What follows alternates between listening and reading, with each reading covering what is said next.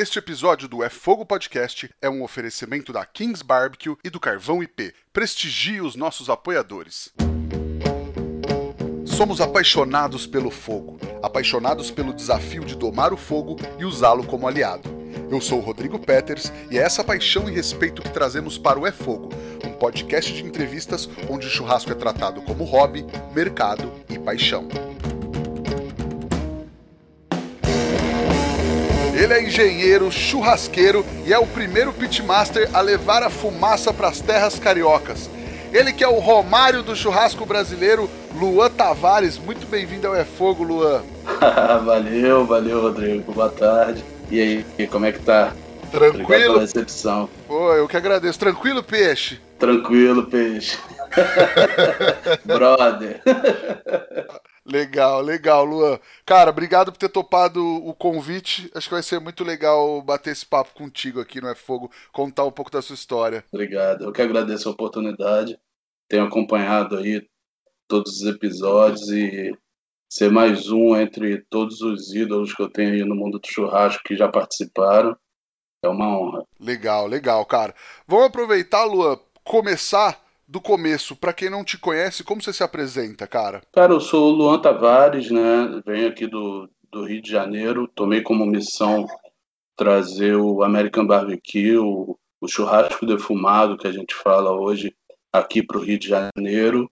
E hoje eu tenho como uma grande vitória quando eu enxergo tudo que acontece por aqui envolvendo esse tipo de churrasco. É, muita gente que não, nunca ouvia, havia ouvido falar sobre, sobre isso, hoje já pede um brisket, pede uma pork ribs, não vai só no, naquele famoso restaurante australiano, mas já conhece um pouco mais a fundo esse tipo de churrasco. E isso eu tenho como uma vitória que, que faz parte da, da minha carreira. É assim que me apresento, Luan Tavares, churrasqueiro, que largou a engenharia aí para realizar um sonho. Legal, cara. E qual que é a tua relação de vida assim com a cozinha, com a comida? Cara, eu nunca tive assim grandes influências na minha família que viessem da gastronomia, que me fizessem assim, ah, pô, vou seguir meu meu avô, minha mãe, minha avó, que que é uma cozinheira, veio da já de restaurante. Só que todos os momentos felizes assim que eu me lembro da minha família eram abastados assim como uma boa casa de, de mineiros, né? Minha avó, minha, a parte materna é toda de mineiros, então ela me ensinou muito bem a servir e a, a buscar deixar o, o convidado satisfeito, vamos dizer assim. Então isso eu trago comigo por conta dela. E é legal isso que você falou de servir. Muitas vezes a galera que trabalha com gastronomia pensa que é só cozinhar, mas o servir, o gostar de servir é muito importante nesse meio, né, cara? Sim, para mim é o principal, cara. É, até tem essa frase famosa que, que a gastronomia é um modo de, de amar o outro, né? E é realmente esse sentimento que, que a gente tem de poder ver o sorriso no, no rosto do seu, do seu cliente quando você entrega uma comida e ele relembra alguma coisa, ele sente prazer, ele tem essa, essa memória afetiva que leva ele a outros lugares, isso é fantástico. Demais. E aí a tua primeira experiência com gastronomia mesmo foi numa pizzaria do teu pai? Como é que foi essa história? Pois é, no começo da minha adolescência eu fui morar em Madrid, né? E ali eu fui, fui estudar fui morar com, com meu pai e ele tinha uma pizzaria lá. Ele trabalhava com, com a pizza assim meio brasileira, com ingredientes brasileiros, porque lá tem uma colônia bem grande de brasileiros. E tinha também empanadas argentinas, então eu comecei a ter essa vivência de cozinha, por mais que eu fosse mais novo, mas a gente começa a viver aquilo, né, todos os dias, e também ver o lado não tão glamouroso da cozinha, que é o lado da, da administração, das contas a pagar. Então eu, via, pô, isso aqui é lindo por esse lado, mas também tem esse outro lado que não é tão legal. Então foi ali que eu comecei a enxergar é, de maneira é, apaixonada a questão da gastronomia. Eu acho que influenciou bastante na minha tomada de decisão. Legal, mas legal que você já começou também vendo o lado bucha né, também, né? Pois é, cara, isso é, é complicado. É o lado que hoje em dia, principalmente, quem tem comércio está tá passando sufoco aí por tudo que a gente, a gente vem vivenciando nesse, nesse momento de pandemia, né, de, de economia ladeira abaixo por conta disso. Mas vai dar tudo certo, como sempre dá. Dá, com certeza, cara. E aí você voltou pro Brasil e o negócio te assustou um pouco? Você acabou escolhendo uma outra carreira? Não, como eu disse aqui, eu não tinha nenhuma referência né, de, de gastronomia, então eu continuei vivendo minha vida, é, terminei meus estudos, fiz aí provas é, militares, pré-militar, e chegou aquela hora insana de escolher o que, que você vai fazer para o resto da sua vida. Você tem que decidir ali, eu acho que com pouca idade, pouca responsabilidade para tomar essa decisão, muitas vezes. E eu decidi por fazer engenharia mecânica, já que minha família tinha uma, tem uma oficina de, de usinagem, né, toda essa parte de mecânica naval. Eu pô, vou dar seguimento ao que minha família já faz. E fui, passei, passei numa, numa faculdade federal, comecei a fazer e na metade da faculdade eu comecei a sentir que não, não era para mim aquilo ali, eu não estava completo. E, e cada vez mais esse sentimento aumentava de que não era aquilo que eu queria fazer para o resto da vida, ficava me perguntando. Comecei a estagiar, deu uma melhorada, né? Você começa a botar a mão na massa, não é só sala de aula. Cheguei a trabalhar embarcado, em plataformas, até o dia que eu estava numa plataforma dentro da bacia de Campos e eu me vi fazendo churrasco, cara. Eu saí do rancho, assim, lá do, da cozinha, era hora do almoço, e eu fui pô, fazer churrasco junto com a, com a tripulação. E eu, cara, me olhei todo sujo de óleo, longe da minha família, tinha acabado de casar. Eu falo, cara, isso aqui não é para mim. Eu não vou passar o resto da minha vida metade do mês ou quase um mês dentro d'água, é, vivendo perigosamente, que aquilo ali, mal ou bem, é muito perigoso. Você ganha bem, mas tem um risco ali enorme, podendo sofrer acidente, podendo qualquer coisa e não sendo feliz, não sendo completo. Então, vou voltar, vou largar a faculdade. Eu sei que o maior desafio vai ser convencer minha família disso, mas eu vou fazer o que eu amo, o que eu gosto. E foi assim que eu fiz, cara. É, cheguei para eles, falei o que, que eu ia fazer, ninguém concordou. Eu falei que já estava decidido e eles tiveram que aceitar. E depois eles viram que isso deu certo, graças a Deus. Legal. E como é que foi essa decisão de ir para o churrasco em si? É, como você falou, não, beleza, larguei engenharia e agora eu vou para o churrasco mesmo. Assim, já foi natural porque desde os 15 anos assim eu já fazia o churrasco da, da família para amigos em colégio, na faculdade e foi sempre crescendo isso, né?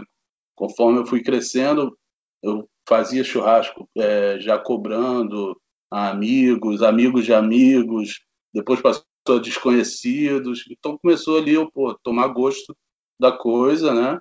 A estudar alguma coisa ali, outra aqui, ver que, que não era só um, um hobby, entendeu? Ver que poderia ter uma profissão.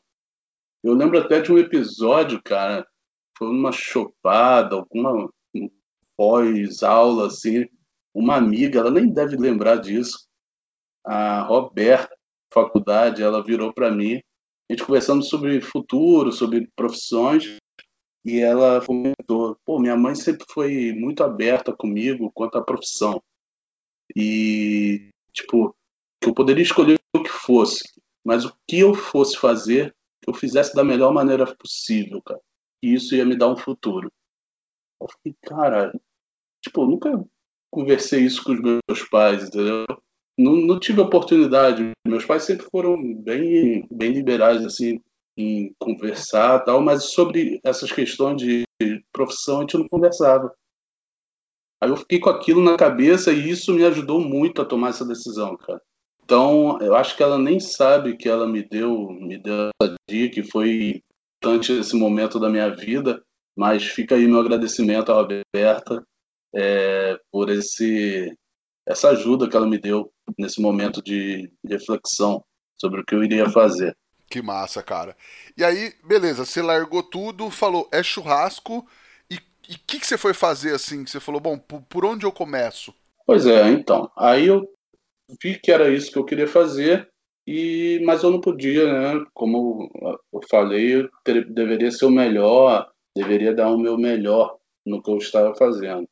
Então eu comecei a procurar, pesquisar, estudar tudo que eu poderia fazer para ser ter um diferencial. Não poderia ser apenas um, um churrasqueiro de final de semana que eu não conseguiria sustentar minha família da maneira que eu queria, é, como eu poderia sustentar se eu continuasse na engenharia. Então comecei a pesquisar e eu, até que eu cheguei na no evento da churrascada. Eu conheci a churrascada, o cara, que maneiro o evento, junta vários estilos de churrasco, eu tenho que participar disso. Entrei em contato com Carlos Tossi e ele me abriu uma porta de ser voluntário para ele, é, junto com ele, na, na churrascada do Rio. E ali, cara, ali eu conheci referências no, no trabalho de churrasco, que é o Diego Belda, Priscila Deus, Rômulo Morente, Portela, Ravioli, Bertolazzi, e eu saí dali em êxtase por tudo aquilo que eu vivenciei naquele final de semana, aquelas duas madrugadas virando ali, preparando, e eu tomei um soco na cara quando eu provei aquele brisket, cara. Uma coisa que eu nunca tinha provado na vida, que era diferente de tudo. E foi nesse momento que eu tomei a decisão de trazer o American Barbecue para o Rio de Janeiro, churrasco defumado para o Rio de Janeiro. Eu achava que aquilo, naquele momento, eu achava que era só é, churrasco americano, American Barbecue, né? Que mais tarde nós viemos é, começar a chamar de churrasco defumado, ver que não era só os cortes americanos. E aí eu vi aquele, aquele equipamento que ele utilizava, que era um pit, se chamava Cherry Joy, que foi pitch do André De Luca, junto com o Botino e junto com o Tosse, que eles fizeram a Boss Barbecue. Ele é, veio aqui para o evento para participar dessa churrascada Rio. Eu, cara, eu tirei uma foto com minha mente daquele pitch e reproduzi um pitch exatamente igual. Aí veio a, veio a calhar, né, veio a servir todo aquele conhecimento de desenho técnico, eu coloquei no papel todas as medidas que eu, que eu lembrava e, e desenvolvi um projeto de um pitch. Entrei numa oficina, chamei o serralheiro, ó, a gente tem que fazer isso aqui. Comprei chapa, calandrei, soldamos, montamos um pitch e, cara, eu, eu fechei um evento é, que o pitch ficou pronto na noite anterior. E esse evento foi, a gente lembra até hoje, que nós vendemos, foram 600 coxas de peru é, no nosso primeiro evento. Então a gente vendia 30 reais cada coxa, então quase pagamos o pitch no primeiro evento. E foi fantástico. Daí para frente, só sucesso e a galera já reconhecia por onde a gente passava, né? Porque não é um, um equipamento comum. E eu agradeço muito a todos que, que ajudaram, me ajudaram a chegar nesse, nesse estágio aí. Puta, mas que legal, cara. Tipo, o seu primeiro pitch já saiu usando, já, já ficou bom de cara, assim? Tipo, ele é, ficou um equipamento legal? Cara, ficou porque eu, eu segui exatamente o que era o, o equipamento do Tosse, sabe? Eu tirei uma foto assim, obviamente, tinha alguns erros de projeto, porque ah, não calculei a, a tamanho exato da conexão da Firebox com a câmera de defumação. Então ele poderia ser um pouquinho maior para ajudar no fluxo, sabe? Esses detalhes assim, mas funcionava perfeitamente bem, tanto que eu usei ele por três, quatro anos, sabe? E agora eu passei ele para um amigo que tá continua utilizando. Então funciona perfeitamente. Que massa. E aí, beleza, você se especializou, então, aí você começou a trabalhar é, com eventos. Como é que era a cena no Rio de Janeiro naquele momento e, e, como que você foi transformando essa cena? Então, aqui no Rio de Janeiro, é, a gente tem uma dificuldade é, na cena gastronômica do pessoal aceitar as coisas, conhecer. São Paulo é muito mais aberto, tem muito mais oportunidades para isso. E só que nessa época estava no boom das feiras de food truck. Então enxerguei que ali seria o caminho que eu deveria entrar. E aí eu entrei como, como um food truck nessas feiras. Então tinha lá aqueles caminhões, é, todos lindos e tal, e eu com o pit brutão ali, soltando fumaça. Então, por um lado, era tipo, todo mundo procurava um food truck, mas via, pô, todo mundo ama churrasco, cara. E quando via um churrasco que nunca havia presenciado, poucas pessoas haviam presenciado. É, é, e outra coisa, estava na época do Mestre Churrasqueiros na TV fechada. Então muita gente ligava ao programa. Ah, é aquela, aquela churrasqueira do Mestre Churrasqueiro. Isso, vem provar, não sei o quê. Então teve todo esse marketing em cima dos programas, tive que utilizar, utilizar disso, né? E deu super certo. A gente trabalhou em vários eventos pelo Rio de Janeiro, é, fizemos consultorias, começamos a, a fazer vários tipos de eventos diferentes. Legal, legal. Isso era mais ou menos que ano, assim? Isso foi em 2017. Foi legal. Não, 2017, isso. Começo de 2017 até meados desse ano. Legal. E aí, em 2017 também você já entrou na parte de campeonatos, né? Logo no começo, é, você já foi convidado para participar daquele primeiro campeonato da Pitmaster em Americana. É, você estava preparado? O que, que, você achou do nível? Como é que foi é, esse, essa primeira experiência? Porque acho que por ser o primeiro, é, muita gente nunca tinha participado de um campeonato, tinha essa, essa insegurança, digamos assim, né? É, nesse ano aí eu, eu vi que eu tinha algumas dificuldades, né? eu tinha acabado de começar no, no American Barbecue e eu procurei fazer cursos, trabalhava de voluntário nos eventos e fui cada vez me especializando mais. E fui fazer o curso do Carlos Tossi, lá em São Paulo. Foi até lá que eu conheci algumas pessoas que ainda estão no ramo. É, e conheci dois caras lá fantásticos que mais tarde vieram Logo depois vieram montar uma fábrica de pits, se chama Kings Barbecue, conhece? o Já ouvi falar, e o Ricardo cara. estavam lá.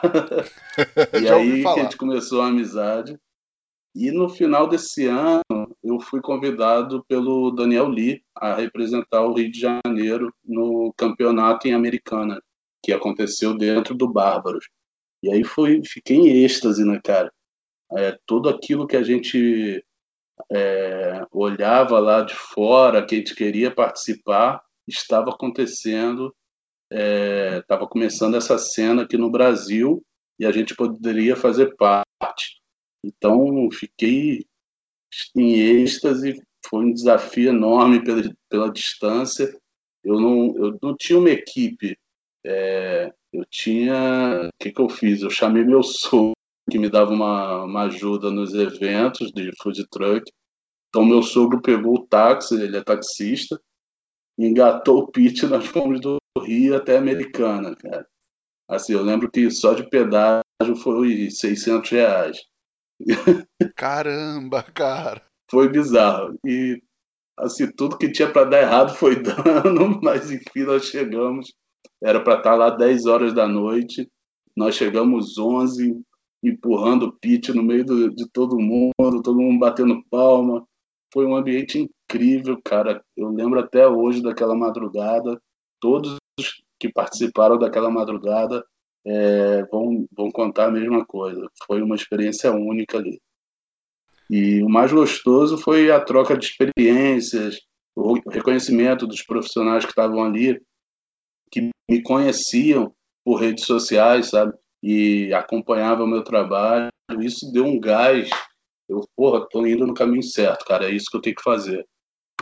E foi fantástico, foi fantástico. Legal. E aí, é, virou um vício, assim, competição? É uma, é uma adrenalina diferente? Com certeza, não tem como, cara. Depois que você participa, a, a madrugada da competição é uma, uma coisa única. Você você tá ali junto com as outras equipes. Você esquece que, na verdade, você esquece que é uma competição e todo mundo se ajuda, cara. É o mais, mais legal é isso. É uma troca de, de experiências incrível, incrível. É, quem começa, com certeza, não quer, não quer parar, não. que legal, que legal. E aí depois você foi convidado também para integrar a equipe brasileira nos campeonatos internacionais, né? Como é que foi isso, cara? Esse convite, vem para vem para seleção, Lua. Como é que como é que é isso? Putz, cara, o Daniel Lee, cara, cara incrível. O Brasil deve muito a ele no cenário do, do churrasco. Tudo que ele ele é, se propõe a fazer aí e trazer para a gente, é, levar o Brasil lá para fora. Ele conseguiu com essas vagas aí na, no campeonato de Houston e de Sydney na Midstock. E quando nós ficamos sabendo que, que teriam essas duas vagas, ele nos convidou para uma reunião em São Paulo. Então, assim, alguns aceitaram, outros não.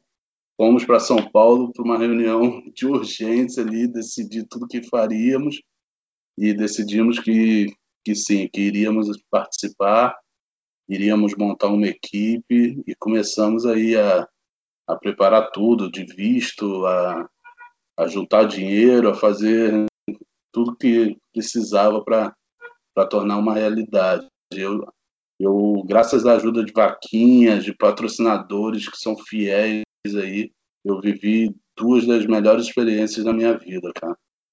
Eu lembro que a gente era acompanhado o dia inteiro é, por milhares de brasileiros apaixonados por churrasco, através das lives que a gente fazia e garantimos boas colocações ali. Graças a Deus a gente, a gente fez bonito. E aí na Midstock, em Sydney, já foi totalmente diferente, né? Nós tivemos um, um, uma preparação melhor, nós tivemos um apoio melhor, tanto em equipamento como em logística, e isso refletiu no resultado final, que foi muito legal. Por pouco, por uma pontuação, nós não trouxemos um troféu para casa e ficamos na frente de muita gente boa ali, muita gente que já participa há muito tempo, é, um ponto especial foi que nós tiramos o, a pontuação máxima no, no brisket, na textura do brisket. Então a gente ficou muito feliz, cara. E esperamos voltar, né? Esperar passar essa pandemia, poder participar de outros campeonatos. Demais. E aí, o que, que dá para aprender? O que, que dá para trazer nesses campeonatos, cara? Rapaz, eu uma coisa que eu, que eu percebi e eu trouxe para o mundo da defumação aqui no, no Brasil, para os meus cursos, eu percebi que, que o pessoal, a gente ficava muito preocupado em, em testar, a gente passava a madrugada testando, né? E o pessoal só no, no motorhome, aguardando o dia anterior tal. E a gente começava de madrugada, acordou de madrugada para fazer tudo, e os caras não saíam, e a gente achando muito estranho, né? Não é aquilo que a gente esperava. Para a gente ia ser uma correria, todo mundo na madrugada é, preparando tudo. E a gente percebeu que muita gente fazia um método Hot and Fast, que, que seria o método onde você trabalha com uma temperatura maior por menos tempo para carnes como o brisket, já que eles têm uma, uma carne de muito com muita gordura, eles trabalham com o aguio na, na competição, e então você consegue trabalhar com facilidade nesse método. E aí isso me chamou minha atenção é, e eu decidi que eu iria investigar mais a fundo como funcionava esse negócio. E aí eu me, me especializei em trazer é, esse método aqui para o Brasil. Aí eu ensino nos meus cursos para entusiastas e profissionais aqui no Brasil a ter um resultado totalmente parecido com o que você teria no, no low slow, que é o método tradicional. E Legal. isso você reduz custos, reduz é, a logística de um restaurante, né? Você não precisa passar a madrugada ali com um funcionário é, produzindo as carnes, você consegue melhorar bastante sua, sua logística. Legal. Vou aproveitar aqui e mandar uma pergunta do Instagram. O arroba A perguntou: brisket em 4 horas é possível? Olha, rapaz, 4 horas é mais difícil. Eu, eu garanto em 5. 5 eu garanto com qualidade perfeita. Legal. Mas aí, é, acho que o, o Rotten Fest não é tão não é tão falado, né? Mas é, você acha que ele é mais legal para a galera que usa é, na cozinha de um restaurante, de um negócio assim? Você acha que ele é mais vantajoso, digamos assim? Cara, para mim é utilizado em qualquer lugar. É... Existem mitos sobre o Hot Fest, as pessoas às vezes não por não saber fazer, por ser um processo mais recente, elas têm medo de estragar a carne, de ter o, é, a carne queimada, né? Porque você eleva a temperatura, isso é um medo natural. É, mas só que você, o processo não significa você apenas aumentar a temperatura e esperar que a carne fique pronta ali na metade do tempo. É, a quebra de, de colágeno, né, que é o que você precisa para deixar essa carne pronta, é uma equação baseada em função de tempo e temperatura. Isso significa que você, quando você aumenta a temperatura, você diminui significativamente o tempo de preparo da proteína. Só que esse método exige alguns desafios. Como eu falei, não é só jogar a carne lá e esperar que ela fique pronta. Você tem que compensar a, per a perda de, de, líquidos que ela vai ter, entendeu? Então você vai ter que fazer um spritz é, com frequência para ela se manter hidratada, mudar a, a proteína de posição para ela não sofrer incidência de calor direto só em um lado, é, virar de, com o point para baixo, tem todos esses detalhes, entendeu? Então você vai ter com esse método tudo que você tem com o low slow, tanto bark, smoke ring, vai ocorrer o stall, que é a quebra do colágeno, você vai ter suculência e vai ter um brisket perfeitamente igual no, no processo low slow. Legal. Cara, independente da técnica que você vai usar, tem que começar pelo equipamento, né? E todo mundo sabe que nesse quesito ninguém bate a Kings Barbecue aqui no Brasil, a maior e melhor empresa de pit smokers do país, que transforma e revoluciona esse mercado a cada dia. Chama a Kings no www.kingsbarbecue.com.br ou no Instagram no kings_barbecue para ver qual que é o melhor equipamento para sua casa pro, ou para o seu negócio. Não inventa, chama Kings e fecha com certo. Luan, e você também dá cursos e consultorias, né? Correto, correto. Isso depois que nós voltamos aí do, desses campeonatos, foi uma coisa que aumentou bastante, né? A visibilidade e as oportunidades de negócio, é, tanto para cursos, consultorias, eventos. E nós damos sim pelo Brasil, aqui no Rio de Janeiro, tem alguns restaurantes que nós já, já auxiliamos e alguns projetos para frente aí. É, você estava me falando que tem umas, umas novidades de cursos aí para lançamentos, né? Sim, sim. A gente tem, tem um projeto que se chama BBQ College, que é um calendário que, que eu estou fazendo aqui no Rio de Janeiro, voltado para a área de churrasco, de burgers, sanduíche, tudo voltado, todos esses cursos é, que a, que a galera procura, está procurando no mercado da gastronomia, cozinha rústica, fogo de chão. A gente vai montar esse calendário durante todo o ano e disponibilizar para a galera. E um outro projeto que eu não sei quando, quando vai estar indo ao ar esse podcast, mas a gente com certeza já vai ter gravado o nosso curso online, que Estou para gravar essa semana e vamos ter alguns convidados. Vai ser um, um curso bem completo, onde eu vou dar, ensinar a fazer esse método Hot and Fast, o Low and Slow, dicas para negócios, para empreendedores. Vai ser um curso bem abrangente. Então, se você quer se aprofundar no churrasco defumado, é, acompanhe aí nas redes sociais que em breve eu vou estar lançando esse curso. É, vai ser bem, bem interessante mesmo, para entusiastas e profissionais. Esse é online. Esse é online. Presencial, a gente tem aí um curso em maio, nos dias 14 e 15 de maio, junto com a Kings Barbecue, aqui no Rio de Janeiro. E vai ser um curso bem grande. É, tem bastante surpresa aí para a galera. Ainda não posso falar muita coisa, mas já reserva a data que vem coisa boa aí. Legal, bom ficar, já ficar ligado nas redes sociais acho que na tua e da Kings vai, vai ficar por dentro, né, quando rolar. Com certeza, vai sim. Legal. Luan, qual que é aquela dica, cara, que você gostaria de ter recebido lá no começo, quando você começou? A dica, cara, essa, essa pergunta é boa. Eu, eu acho que por tudo aquilo que eu falei antes da questão de escolha, eu acho que essa questão de escolha o que você gosta de fazer faça bem feito que você você vai ser bem sucedido. Esquece a questão financeira que muitas vezes a gente se apega a isso e e faz bem feito que com certeza vai dar frutos. Não importa o que você faça, vai dar bons frutos.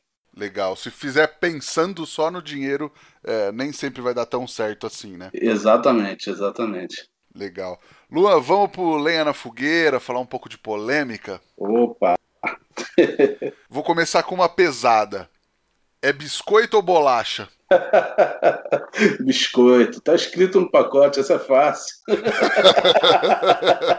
biscoito, não tá escrito biscoito, biscoito. não. Vamos outro então.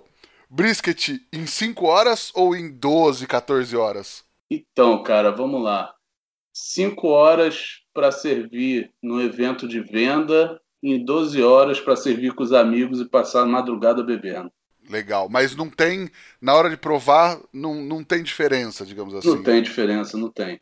Como eu falei, fazendo corretamente, você vai chegar ao mesmo resultado, seja em 5, seja em, em 10 horas, 12 horas. Legal, legal.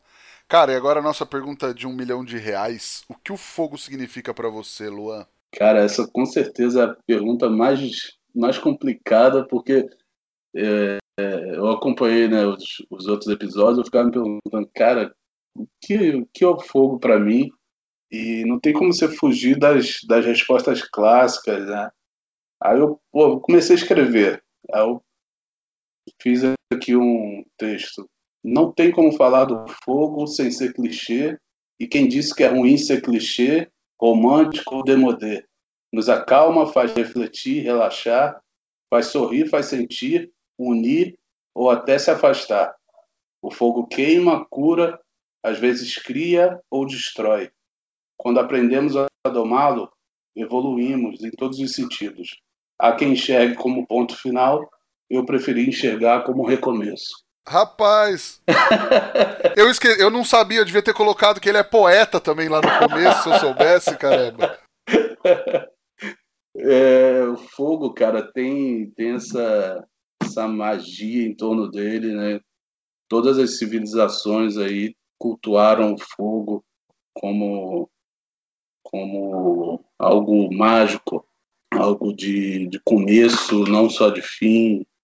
É, é fantástico. O fogo junta, não tem como ficar triste ao, ao redor do fogo, com amigos. É, acho que é isso. Demais, cara, demais. Não, mandou bem demais. Cara, você tem uma receita, uma dica, um truque para passar pra galera? Cara, tem sim, tem várias. Uma receita que a galera gosta bastante nos cursos é, é o Southern Fried Chicken, que é o frango frito sulista, né, americano.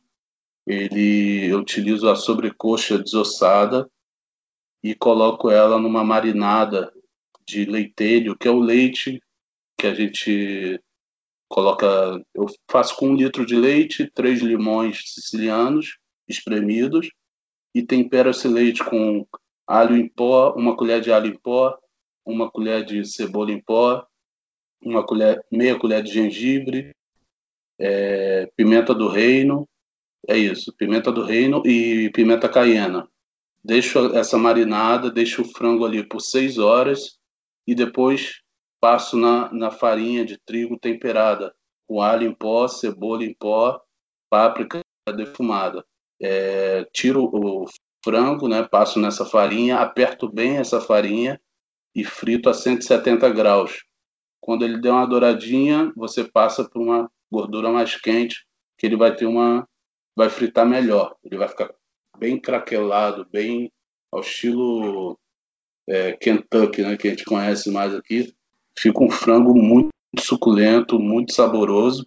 Só que eu gosto de misturar ele com, com molhos. E aí eu tenho dois molhos. Tenho o, o molho búfalo e tenho um molho, um molho teriyaki, ao estilo coreano.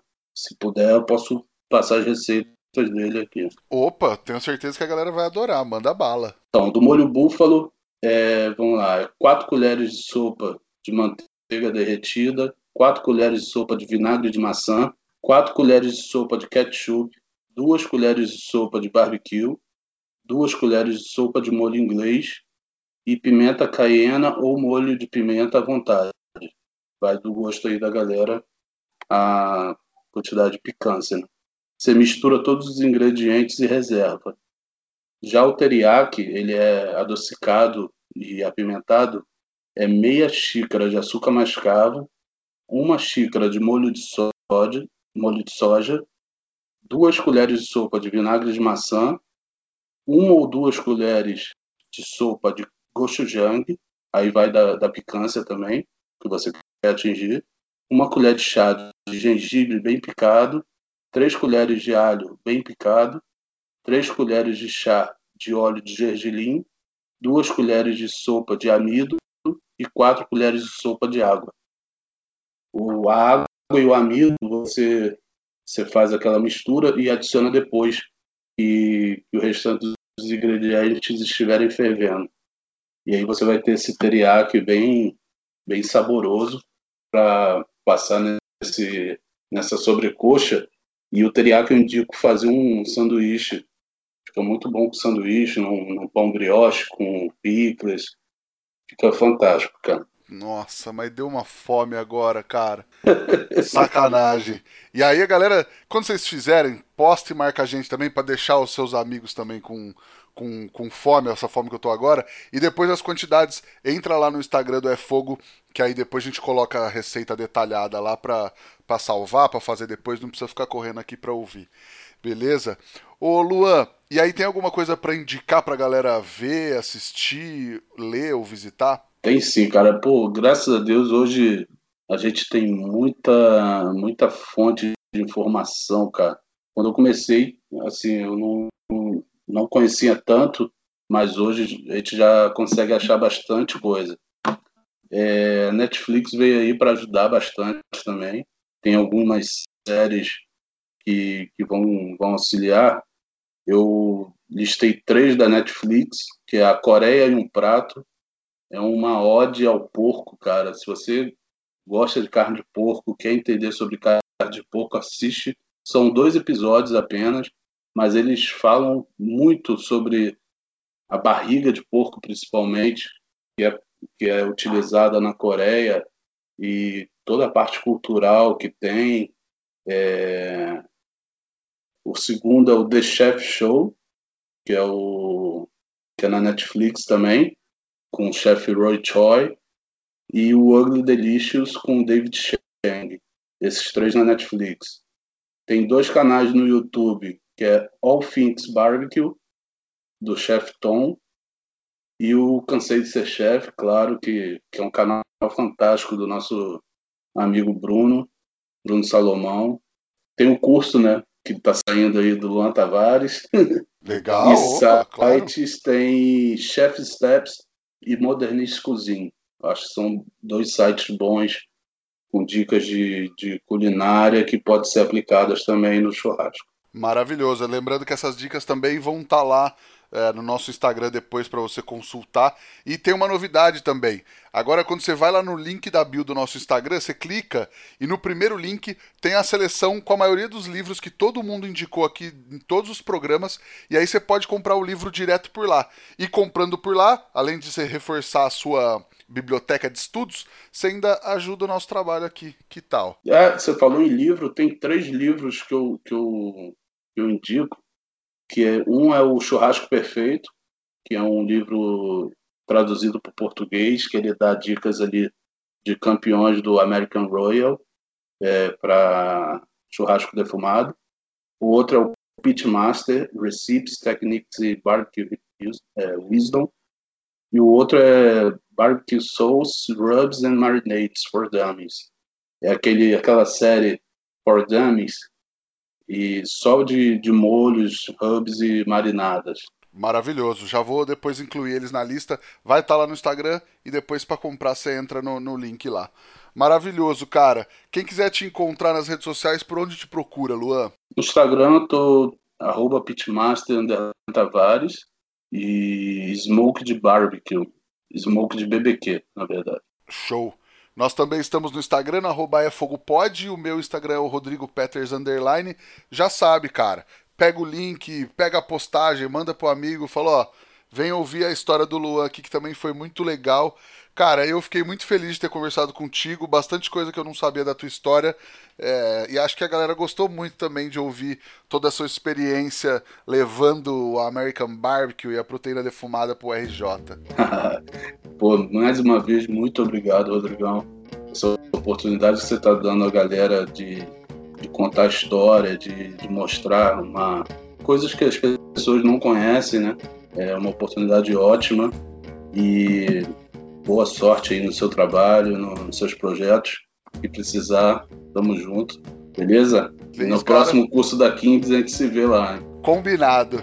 Cara, brigadão mais uma vez, brigadão a Kings Barbecue e ao Carvão IP pela parceria de sempre e brigadão a você que nos ouviu até agora. Até a próxima semana. Tchau.